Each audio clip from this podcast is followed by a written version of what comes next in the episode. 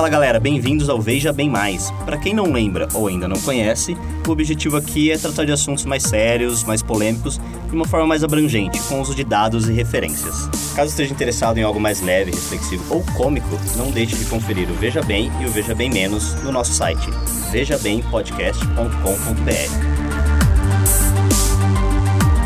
Bom, galera, antes de começar o episódio, para vocês, um recadinho aí para vocês que não estão recebendo atualização dos novos episódios.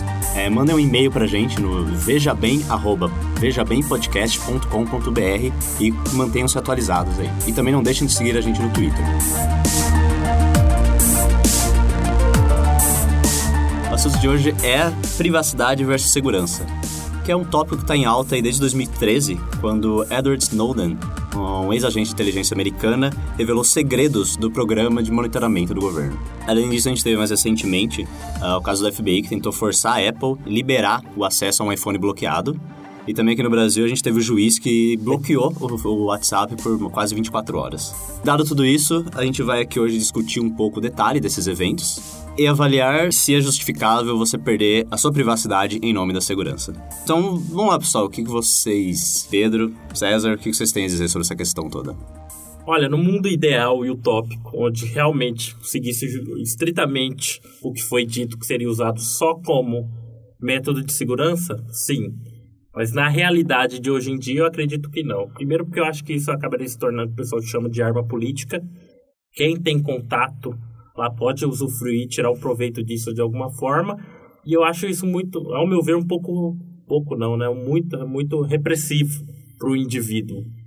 Você precisa ter todos os seus segredos revelados por questão, abre aspas, de segurança, fecha aspas. Resumidamente, para mim, não é justificável, não. Não é justificável. Não. César? Eu também acho que, da maneira como o Snowden, que a gente vai falar um pouco mais é, em breve, revelou, os programas, principalmente o americano, do jeito que foi concebido, não é justificável porque abre brechas para, como o Pedro falou, usos que não são só relacionados à seguranças, à segurança, e também porque fere o direito à liberdade de expressão, à liberdade individual de cada um. E esse, para mim, é realmente o maior problema. Porque uma coisa é você colocar uma escuta telefônica na casa de uma pessoa suspeita é, de um crime. O que todo mundo, acredito, aceita como algo que realmente deve ser feito. Outra é você colocar uma escuta em todas as casas, na esperança de encontrar o cara que está planejando um crime, executando um crime. E talvez você consiga, mas involuntariamente guarde informações que podem ser usadas uh, contra essas pessoas que naquele momento talvez não são culpadas de nada, mas numa eventual troca de governo, ou sei lá, acontecimentos fora da, da previsão de qualquer um, pode mudar essa situação e ser usado de uma maneira repressiva. Uh, então, resumindo, do jeito que foi concebido, eu não acho que é justificável, mas obviamente acredito que precisa sim existir e como a tecnologia caminha num passo muito rápido, o que precisa ser melhorado hoje é as regras de como isso funciona e a cooperação internacional, que hoje quase que não existe. Hoje é meio que os Estados Unidos se autodenominando xerife do mundo ou câmera de segurança do mundo e usando prevenção ao terrorismo como desculpa para tomar ação que quiser e depois talvez pedir desculpa. E esse talvez é um bem grande, porque, como a gente sabe, é, eles nem fizeram isso no caso do, da espionagem aqui do Brasil. Mas a gente pode falar um pouco mais em detalhes sobre isso ao longo do episódio. Não, então, eu já queria, já que vocês mencionaram, eu queria já entrar nesse assunto do, do Snowden. Tipo, como foi, o que vocês acham do ato dele, do que ele acabou fazendo ali. Tem pessoas que veem ele como traidor, já outras veem ele como herói. É, esse é um ponto interessante. Eu acho até legal a gente resumir para os ouvintes que não conhecem bem a história. O Edward Snowden era um terceirizado da Agência de Segurança, Agência de Segurança Nacional, isso é NSA. E em 2013, ele roubou milhares de documentos e fugiu para Hong Kong e depois, posteriormente, para a Rússia. E compartilhou esses segredos do programa de monitoramento americano com dois jornais, que era o The Washington Post e o The Guardian, na Inglaterra. Uh, e a partir desses segredos revelados, o mundo descobriu que os Estados Unidos não só focava em células terroristas, senão que em todas as ligações telefônicas, todos os e-mails é, que transitavam nos Estados Unidos e fora dos Estados Unidos. É, teve aqui no Brasil, né? Que é, eles leram e-mails da... Era uma coisa assim... Da querida. absurdamente abrangente, que nem mesmo o Congresso norte-americano sabia. Eles aprovaram isso depois do 11 de setembro, teve o, uma regra chamada, uma medida chamada The Patriot Act, Act. Uh, que eles uh, concordaram em realmente aumentar o programa de, de, monitoramento, que eles acreditavam que o atentado poderia ter sido uh, evitado se eles tivessem acesso, um, um maior acesso à troca de e-mails, comunicação por celular e etc. Então, baseado nessa, nessa lógica, eles aprovaram uma medida de expansão do programa. Porém, muitos anos depois, esse programa virou uma bola de neve e ninguém mais sabia porque os, os deputados, senadores que aprovaram já tinham mudado e ninguém mais tinha controle do que estava acontecendo. Então ninguém no Congresso norte-americano sabia que os Estados Unidos tinha acesso a todas as ligações do país, a praticamente a troca de e-mails do mundo inteiro que usavam servidores norte-americanos. Que a questão ali era, uh, se você usasse um Gmail, é, o e-mail que você manda aqui vai para um servidor lá na Califórnia, volta e entrega o e-mail, não sei, para Rio de Janeiro. Mas porque ele foi para os Estados Unidos, lá ele pode ser coletado e analisado. Até porque a empresa, como ela é de lá, tem um... Então, exatamente. Então, qualquer um que usou algum serviço de empresa norte-americana para comunicação digital era sujeito a essa, esse tipo de captura de informação. O que é praticamente o mundo inteiro. que é o 99,9% aí. Ah, e também era além dessa do escopo, que era muito maior do que eu imaginava, tinha coisa de abuso do poder também. O Snowden revelou que não tinha muito controle de quem você podia acessar, não tinha, por exemplo, hoje você precisa de um mandato judicial para entrar na casa de uma pessoa, Sim. ou para colocar escuta telefone. E lá ele simplesmente tipo, sobre podiam alegar suspeita X e os supervisores direto, ou às vezes nem, nem os supervisores direto precisavam aprovar para eles eh, Verificar. verificarem o conteúdo da é. conversa, é. do e-mail. Ah, e muitos até chegaram a usar para ver vida de ex-namorado, ex-namorada. Ficou um negócio assim muito várzea. Eles tinham toda essa informação e usaram, usavam como queriam, sem supervisão nenhuma. E o Snowden sentiu que isso era, era contra o que ele tinha entrado na agência para fazer, que era bom, aumentar a segurança do país. E ele resolveu revelar tudo isso, embora ele sabia muito bem que ele ia ser considerado um traidor do país e provavelmente nunca ia poder voltar porque se tratava de segredos de Estado e as, as leis lá são muito claras de quando você revela isso, você é um traidor para o país. Então, ele está na, tá na Rússia hoje por causa disso. E mesmo depois de todos os acontecimentos desde então, o Congresso reviu e até recentemente, não, recentemente não, acho que foi em junho do ano passado, uh, o Congresso aprovou o Freedom Act, que é a revisão do, do, do Patriot Act, que aí já regula em que casos eles podem realmente acessar o conteúdo e não só o que eles chamam de metadata, que é o horário da ligação, o destino que você foi, mas nada em termos de conteúdo específico. E mesmo depois disso tudo, que ele revolucionou lá, ele ainda vai sofrer sanções muito graves se, se um dia voltar. Bom, esse é, esse é o caso resumido do Edward Snowden. Bom, isso dito, eu acredito, e naquela sua pergunta se é um herói vilão, é que a gente vê ele como patriota, outros vê ele como traidor. É, eu, eu acredito que ele foi bastante patriota e deve ser considerado um herói.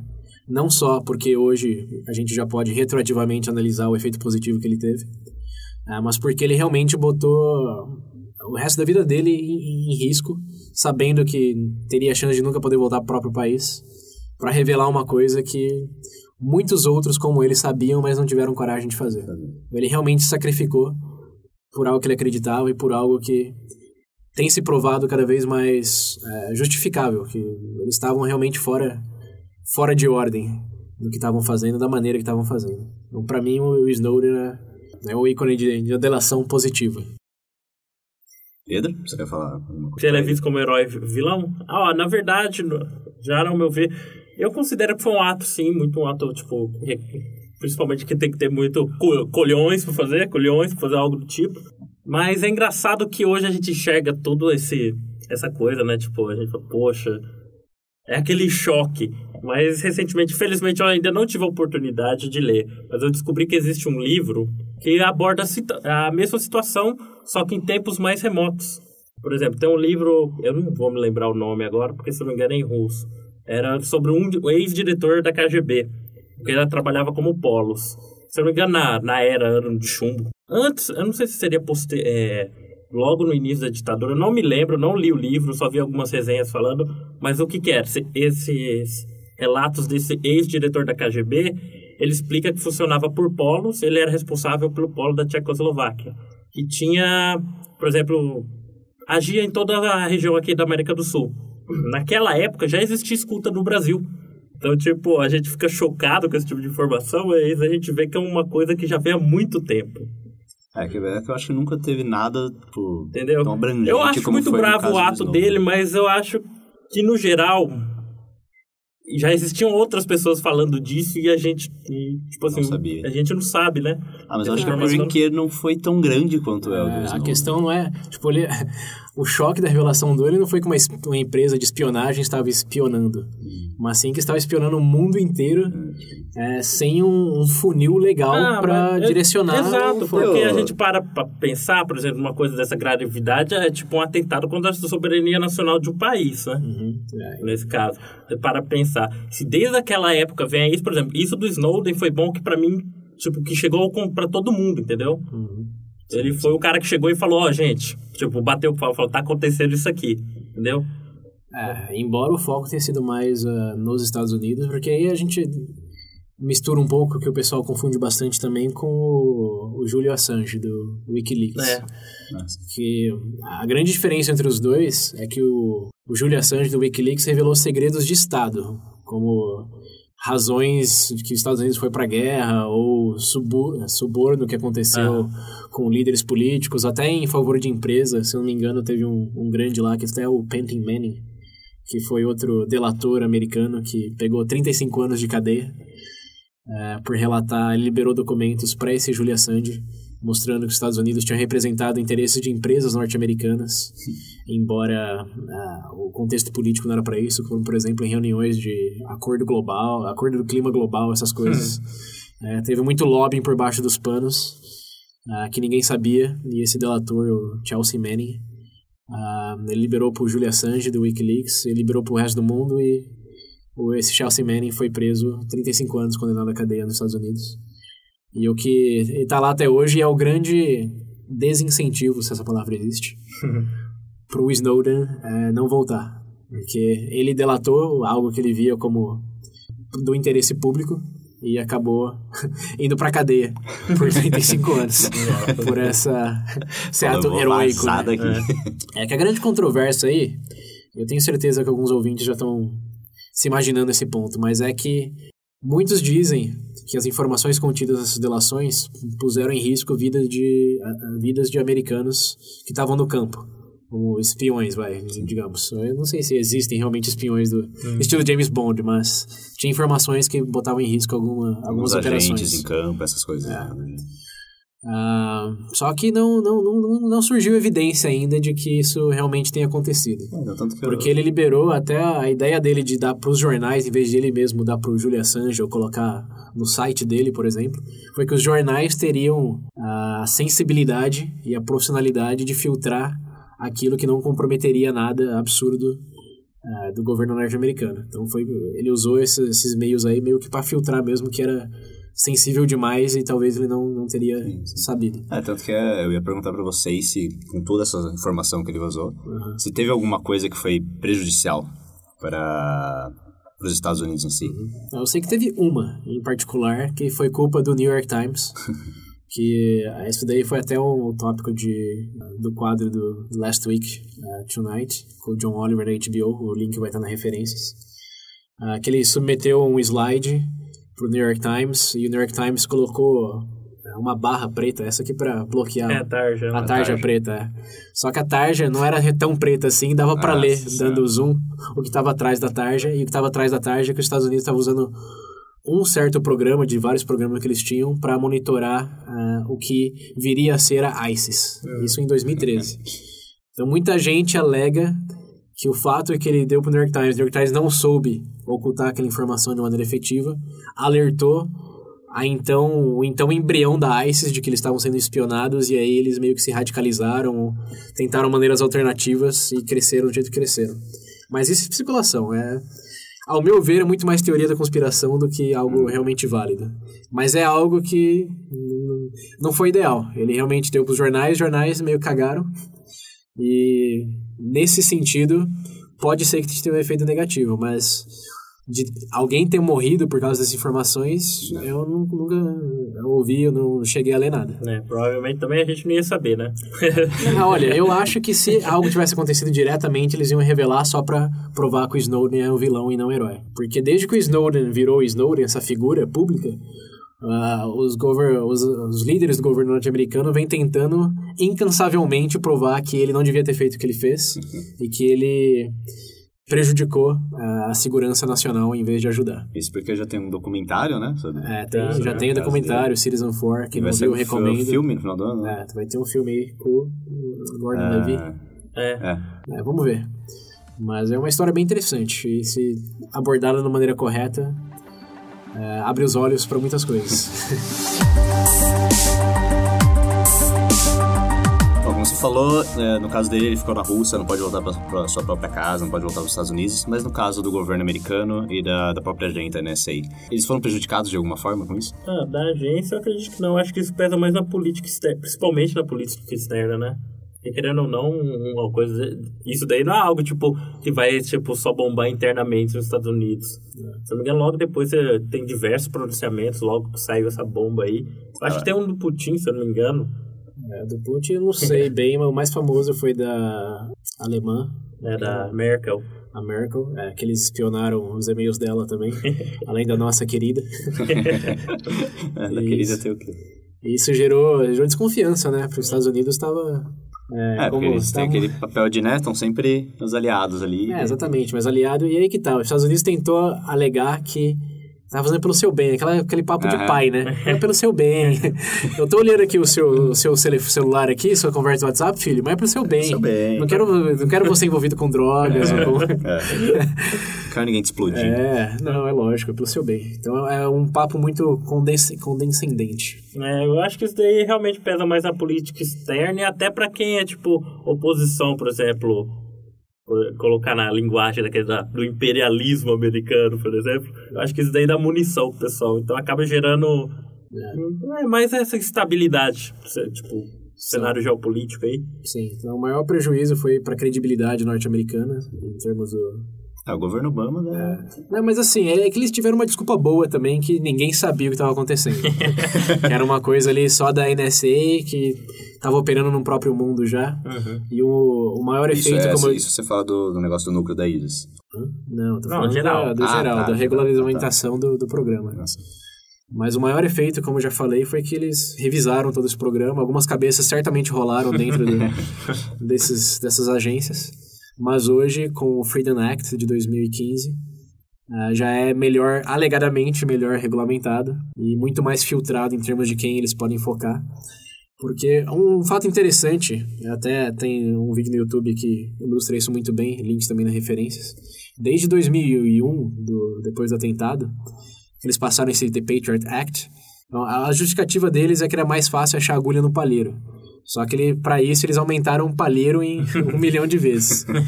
7 bilhões de É, vezes. e essas, essas agulhas também ficaram bem enviesadas, porque desde 2001, como eu ia dizendo, mais de 8 mil pessoas foram postas como suspeitas nessa lista de potenciais terroristas. Ah, mais de 6 mil pessoas, a maioria de descendência árabe, foram questionadas. E se eu não me engano, cerca de 3.500 chegaram a ser presas preventivamente. E de todas essas pessoas, chuta quantas foram confirmadas com ligação terrorista. Alguma, algum, algum palpite? Quantas foram? É, desde 2001, todas essas milhares de pessoas aí que foram postas no programa. Eu não sei porque eu tô com medo que você fale nenhuma. Exatamente. o número foi zero. então, um grande argumento em favor de que esses programas de monitoramento hoje estão fora de proporção é que, mesmo depois de tudo isso, o Não número comprovado de ataques evitados, de pessoas realmente com links é, que foram presas, é zero. Tanto é que o cara que bombeou Boston lá, ele tava na lista de potenciais suspeitos, mas isso, ele era um de hum, 10 mil. E está, e o, o FBI nunca, nunca seguiu realmente a, a risca a trilha dele. Ah, é só mais um. Tem É, exatamente. É aquela coisa, eles aumentaram tanto o palheiro que não tá difícil ver a agulha. É. E os ataques que eles evitaram, porque aconteceram tentativas de ataques, isso é inegável. Mas a grande, o grande consenso entre os experts no assunto é que eles foram todos evitados por maneiras convencionais de, de, é, de retenção, espionagem, etc. É, coisa de colocar escuta, é, de colocar Já- até o cara na rua pra seguir. É, porque já é exatamente esse que é o ponto mais interessante, porque se você olhar, principalmente nesse caso dos atentados, todos os que foram, e abordar isso aí, que foram que foram evitados, foi com que já o pessoal já utilizava. Hum. Precisava ter criado esse monstro aí, por É. exemplo, pra conseguir. Aumentar o palheiro pra quê? Né, entendeu? Bom, beleza, mas e se eles tivessem pego, sei lá, um, dois, em vez de nenhum, como você falou aí? Você acha que seria justificável o uso do, desse programa? Eu? Não, não adianta, gente. Porque, pra mim, nesse ponto, por mais. Realmente, é, dá pra entender o porquê. Por exemplo, você fala, pô, mas. É que não. Eu acho que tem mais contra do que pró nessa situação. Eu acho que é difícil de falar, por exemplo, ah, evitou dois casos, beleza, mas esse negócio. Eu vou, eu vou, eu vou dar um exemplo é, mais sólido de que mesmo que eles tivessem pegado dois, uma coisa que eu não mencionei é o quanto outras pessoas foram prejudicadas por esse programa, como por exemplo essas 8 mil pessoas que estavam na lista negra do FBI, ou essas 3 mil que foram presas preventivamente. O quanto você piorou a qualidade de vida dessas pessoas. É, em razão do quê? De nada, eram pessoas inocentes que tiveram suas vidas prejudicadas, às vezes até perderam emprego, né? Porque governo está envolvido e, obviamente, essa informação vai passar para o seu empregador de que você é um suspeito terrorista. Ou seus familiares, amigos. Tipo, afeta muito a sua vida por um mero estereótipo. Isso falando de política doméstica. Mas quando você pensa, por exemplo, que em 2011, durante a Primavera Árabe, com o colapso do governo, é, tem documentos que indicam que é, os líderes do governo invadiram um quartel-general dos protestantes e, através é, desse banco de dados desproporcional que eles tinham aliança com os Estados Unidos, eles conseguiram identificar quem eram os líderes do protestos e neutralizar esses caras através do acesso tipo ao Gmail, ao WhatsApp e etc, que legalmente é, nem, nem era algo que na verdade não era legalmente, que nem, nem era algo legal até então. Então, essa, o palheiro era tão grande e era tão fácil ter acesso que até governos corruptos conseguiram, é, por meio do acesso a ele, é, neutralizar pessoas que queriam mudar. Então, é, nesse caso aí, foi o que o Pedro falou lá no começo, que podia ser usado como uma arma política. Que nos Estados Unidos hoje, domesticamente, não parou ninguém, foi zero. Mas e fora? Tudo que eles coletaram e indicaram lá como pessoas potencialmente radicais, etc. Quantas dessas informações não, já não foram usadas por governos corruptos para realmente de se livrar do problema que talvez nem era um problema, talvez era a solução do que estava acontecendo. Então esse é o, é o fato de que a consequência é muito maior do que qualquer coisa paliativa de ah, pegou um ou dois, mas e os milhares que morreram porque o governo se abusou dessa informação. É engraçado que, por mais que a pessoa tente justificar, por exemplo, ah, a gente vai fazer isso daqui num ambiente X controlado, esse tipo de coisa tende a se expandir. E querendo ou não, no caso, de, no caso principalmente de, desse do Edward Snowden, desse cara da NSA, não fere só, por exemplo, em território nacional, não é uma coisa ali dos Estados Unidos, entendeu? Justamente esse ponto. Já pensou um governo, por exemplo, é que eu não lembro exatamente qual foi esse governo agora, da Primavera Árabe que você citou. O Mugabe. Mas, ah, Mugabe. Agora imagina o quanto, por exemplo, esse governo, agora imagina tipo de aliados dos Estados Unidos, enfim, a quantidade de informação que eles podem tipo, tirar proveito disso. Então, então para mim eu não consigo ver você tirar realmente algo de se você colocar numa balança os dois, você conseguir dizer que independente de tudo é justificável ainda. Eu acho que tem muito a perder e pouco a ganhar.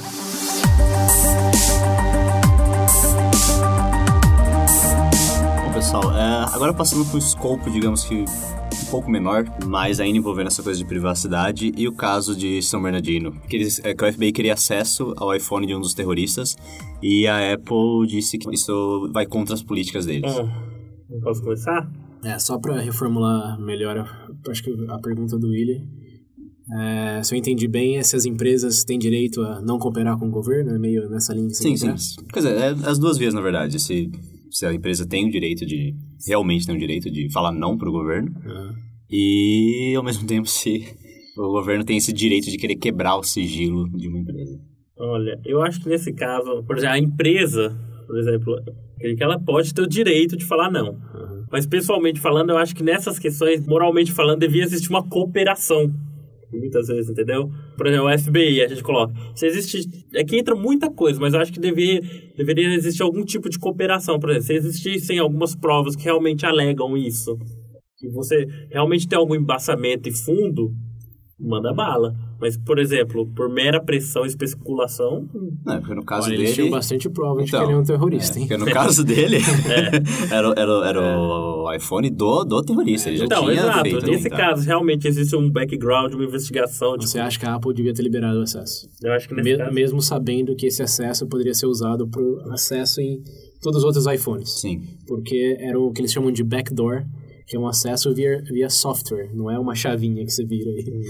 É um, é um código que eles dão que eles podem usar para qualquer outro iPhone. Ah, então como... aí, nossa. É, essa é a grande questão.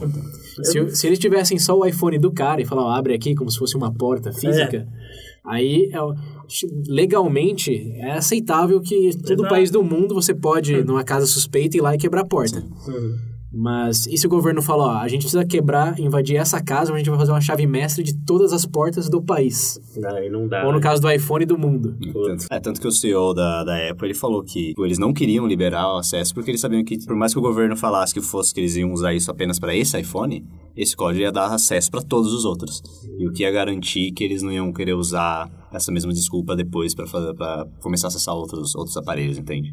É, essa é realmente a grande questão do que eles chamam de fechaduras digitais. Não tem como você especificar. E as empresas, eu acho que eles fazem uma promessa, a relação da empresa consumidor é direta. Eles prometem para você que suas conversas são privadas. Suas conversas são privadas, independente do quão culpável a pessoa seja, o terrorista no caso. Eu acho que esse é um problema do governo de encontrar maneiras de, por outras vias, comprovar, investigar e elaborar o caso. Não acredito que seja permissível o governo intervir numa relação direta entre você e a empresa e forçar que a empresa quebre a promessa para você de que sua informação é sigilosa. E isso pega muito o caso do, do WhatsApp aqui no Brasil, né? Que o juiz queria quebrar lá. Tem sigilo, né? Queria quebrar o sigilo pra... Como que é, Pedro? Era uma, se eu não me engano, era uma investigação da Polícia Civil para prender uma quadrilha. Uhum. Só que parece que, devido à política da empresa, eles não cederam, né? Sim, e eu concordo totalmente que eles não devem ceder. Independente se é o, o demônio na Terra que está usando o WhatsApp. por duas razões. A primeira eu já falei e vou repetir porque eu acho é importante, que é uma relação entre você e a empresa, que a empresa prometeu, ela deve cumprir.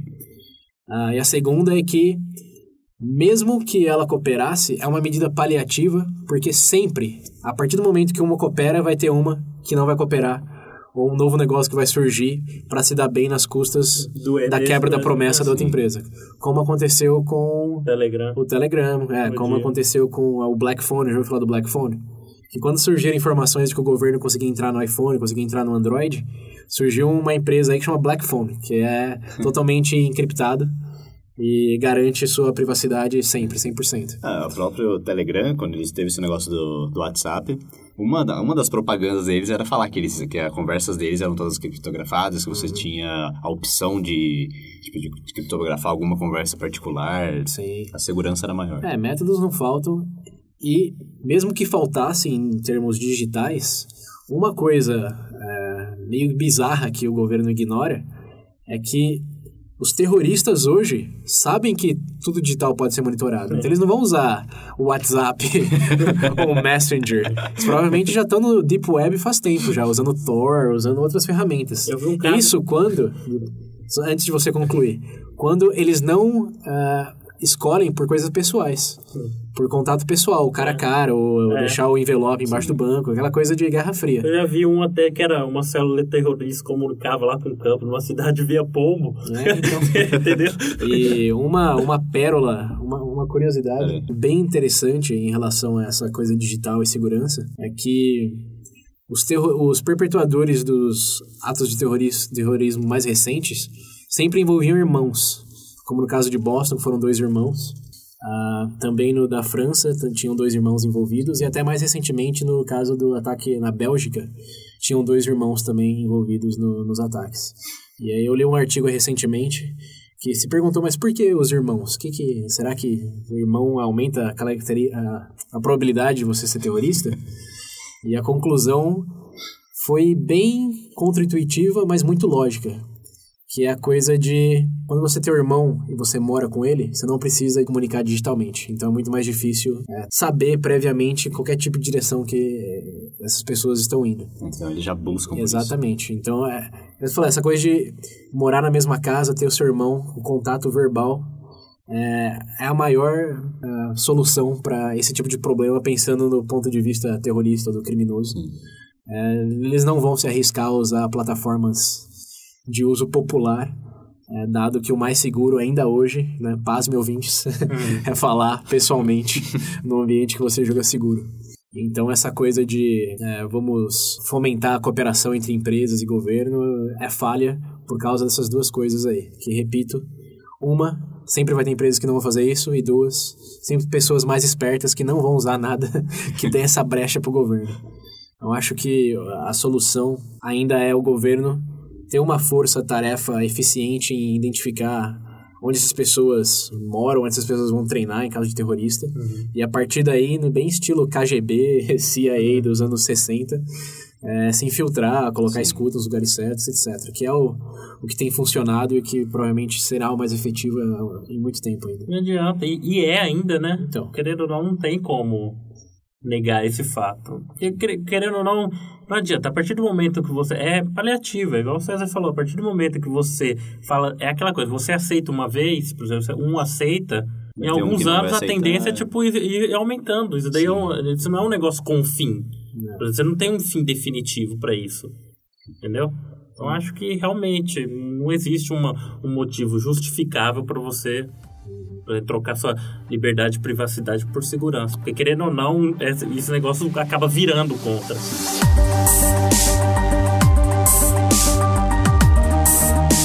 Você acabou de falar aí do demônio na Terra. Mas vamos dar um exemplo de algo que chega bem perto disso. No caso de pedofilia, quantos são os pedófilos aí que usam Facebook, usam a internet para atrair crianças, para atrair meninas, meninos? Tipo, nem nesse caso você acha que seria justificável? A quebra da privacidade?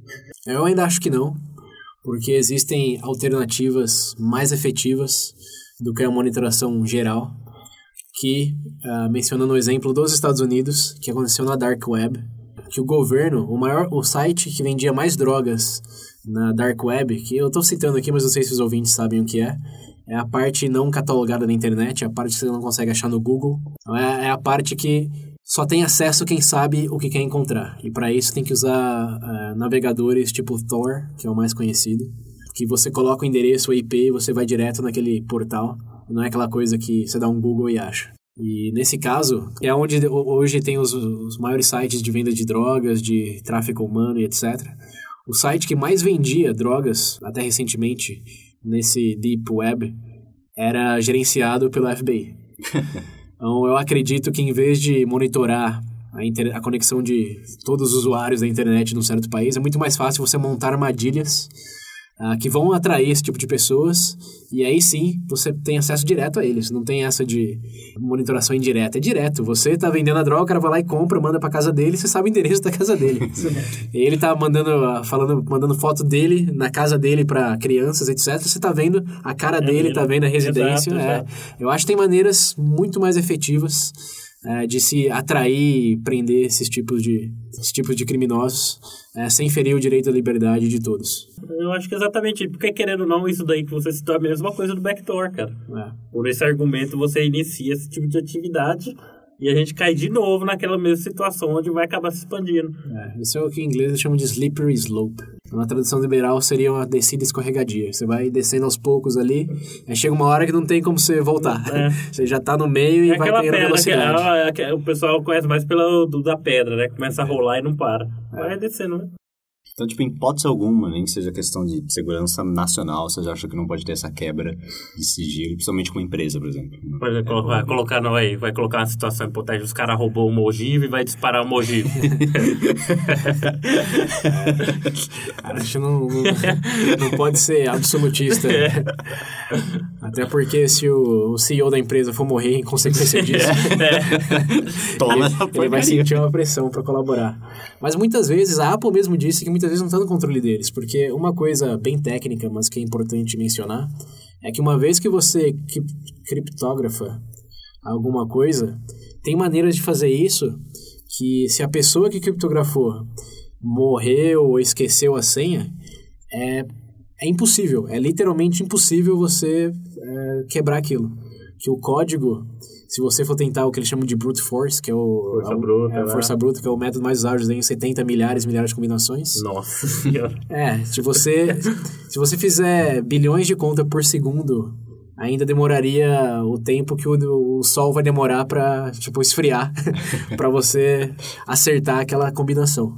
Então, os métodos de criptografar hoje estão muito avançados e tem maneiras de que mesmo a empresa que criou não sabe, não sabe como, não- como, como quebrar. A Apple mesmo disse no caso de Bernardino que eles precisariam de no mínimo seis meses para criar alguma coisa caso eles escolhessem cooperar, mas ainda assim Eu vi que pro, pro próprio iPhone, assim, se você erra sua senha, é, parece que 10 vezes consecutivas, ele, ele bloqueia por completo, por completo e... nunca mais.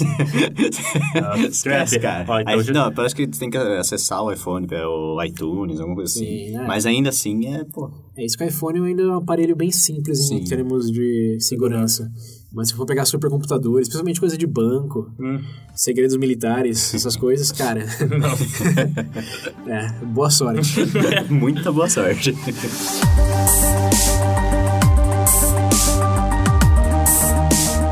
E esse tipo de pessoa, por exemplo, que fala aquele ditado do quem não teme não deve. Não tem nada a ver. Por exemplo, eu pessoalmente não devo nada. Eu vou falar, só não quer ninguém olhar minhas coisas. Resumidamente é isso. Você deixaria o governo Legal. botar uma câmera na sua casa, incluindo no banheiro, só pra prevenir que um eventual terrorista esteja se escondendo ali ou você venha associar com ele? Hum, Não. Essa é a pergunta que eu faço Ninguém vai me ver pessoas. cagando, nunca. Não tem como. Porque, querendo ou não, eles falam, ah, é pro seu bem. Aí você, pô, beleza. Isso é uma entidade. Fala, chega pessoalmente pro pessoal. E se for na sua casa? É. Porque, querendo ou não, ninguém quer isso. Isso quer. que é essa entidade, né? E se o presidente mudar e, sei lá, o imp- o imperador da Coreia do Norte domina o mundo? É, e aí, e agora? E aí? E aquela sua informação? Você tá assistindo Netflix e ele mata todo mundo que assistiu Netflix. E aí? Mas que não adianta, não existe, eu acho. É, a direito, ele direito à liberdade é essencial, cara. Na verdade, tem uma frase até legal do Thomas Jefferson que diz que uma sociedade ou um indivíduo que sacrifica a liberdade, liberdade, individual então. pela segurança não merece nenhum nem outro. É, exato. Eu ia falar, eu, eu tava esperando pro final pra falar. Mas é, é, realmente, eu acho que essa frase resume bem o, o que a gente tá tentando falar hoje. Porque, querendo ou não, é exatamente o que já falou. Isso acaba. Tipo, Pode começar por um objetivo nobre, mas primeiro, não tem um final, não é nada definido, tipo assim, vai acabar. Não vai resolver. Você pode evitar, sei lá, hipoteticamente, alguma coisa. Mas no final das contas, não é algo definitivo. Vai o acontecer. problema nem é o agora, o problema é Entendeu? depois, o que, que isso vai gerar. Então, eu acho que é tipo, é tipo um monstrinho. Você vai, tipo, dando comida pra ele até ele... Tomar conta de você. até ele mesmo comer você, né? Eu acho que... Pra, eu, pessoalmente, acho que pra encerrar tinha que ser essa frase. Bom, pessoal, então antes de finalizar, vocês querem dar uma resumida aí, como de costume, nos pontos principais de vocês? Claro, Que, na verdade, que eu acho que a gente já tá, já tá se resumindo desde Sim, o começo, sim. né? Mas só para consolidar mesmo na, na mente, né, no meu caso, as maiores razões são duas, que esse tipo de monitoramento, primeiro, fere a liberdade individual de uma maneira injustificada, e essa injustificada é a minha segunda razão, que até hoje não tem se provado efetiva para realmente evitar os atos que eles alegam que evitariam. E ao mesmo tempo existem maneiras mais efetivas, que é a que continuam sendo usadas hoje, portanto deveriam continuar sendo aprimoradas e utilizadas e não substituídas em favor de coisas com um potencial negativo muito maior. Não tem muito o que resumir diferente aqui. Só bater mais na tecla uh, e no ponto que é uma, exatamente essa medida que não, não é nada definitivo. Então, independente do argumento que você usar para essa suposta segurança, você vai ter que cada vez mais expandindo isso para lidar com o avanço da tecnologia, enfim, tudo. Então, no final das contas, exatamente a mesma coisa. Poço sem fundo. né? Bom, então é isso aí, galera. Espero que, como de costume, vocês tenham aprendido alguma coisa disso daí, tido novas informações, caso vocês nunca tivessem escutado sobre esse assunto. E continue pensando, continue pesquisando, não deixem nunca o, o assunto terminar aqui. Isso aí, continue a discussão nas nossas plataformas, Facebook, no site, no nosso WhatsApp também, que para quem não lembra o número é 19 9898 50552. De novo, 19 98 98 50 552. Só pra concluir, gente. Ah, e não se esqueça do Twitter também. É verdade. E, gente, pra concluir, não se esqueça de participar também no site. Gostaríamos de ouvir suas opiniões e também da enquete. Isso aí. Espero eu, hein, gente? Ó, por favor, analisa bem a questão aí e representa lá, hein? É, porque quem discordar da gente, a gente vai botar um vírus. a gente vai descobrir quem você é. Nesse episódio, né, velho? A gente vai provar que esse negócio de invadir a liberdade individual Não é legal. Então, Não é, lá. bom, não Se é você bom, não acredita na gente, de prova. Pode cegado. É isso aí, gente. Obrigado e até a próxima. Falou, pessoal. Até.